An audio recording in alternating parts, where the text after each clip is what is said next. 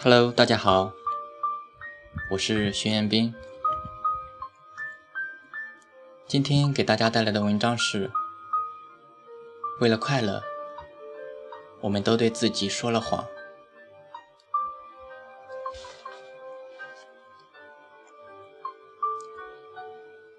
人的年龄越大，对自己的谎言就越信以为真。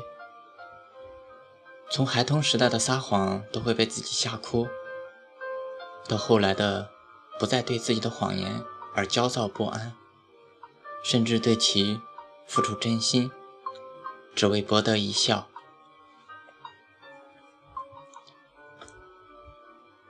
昨天看了一篇文章，男神级作家天涯蝴蝶浪子说，早年的他也是放荡不羁的。甚至做出同时答应几个女孩的表白，看他们厮打。像这种事情，如果写出来，对本人也是有不好的影响的。但他却淡淡的回答：“我如今的位置，已经不怕有不好的影响了。那确实是我，我现在变了，但我过去就是那个样子的。”我不想删改真实的自己，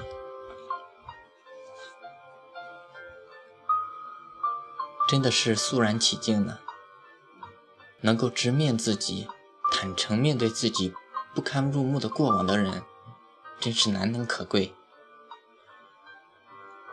成长路上，总会遇到一些说谎家常便饭的人，而且还真的只有了解他内幕的人。才能看出他在说谎，这也算一种境界了。记得大学有一同学挨了，他是我见过最能说谎的人。当然，名字他不会造假，毕竟这个也真的没有必要。他总会在我们面前吹嘘自己在以前有多牛叉，学习怎么怎么好。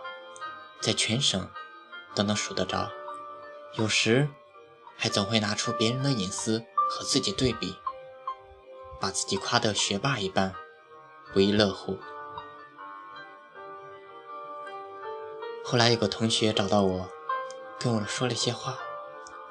他说他和 L 是高中同学，L 在我面前说的那些都是假的。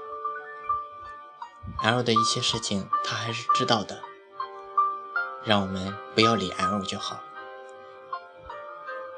我笑了笑说：“他开心就好。”其实，要拆穿一个人的谎言真的很简单，只是有时觉得三观不合，不敢苟同。所以，对于这种三观不同的人，不理他。也就罢了，只是看着他对自己撒谎还很快乐那样，不免心生可怜。当然，作为一个普通人的我，自然也撒过谎。我曾经也为了满足自己的虚荣心，对别人……哦，不对，或许更多的是对自己撒了谎。当然，我真的快乐了，但那种快乐只维持了一天，我便因为自己内心的谴责而感到不安。撒谎并不可怕，可怕的是句句谎言，可怕的是撒过谎后却沾沾自喜。出了校门。进入社会，工作中也难免会遇到这样的人，为了得到周围人的赞美而伪造自己的成绩，为了能够找到好工作而伪造自己的经历，为了快乐，我们撒了所有的谎。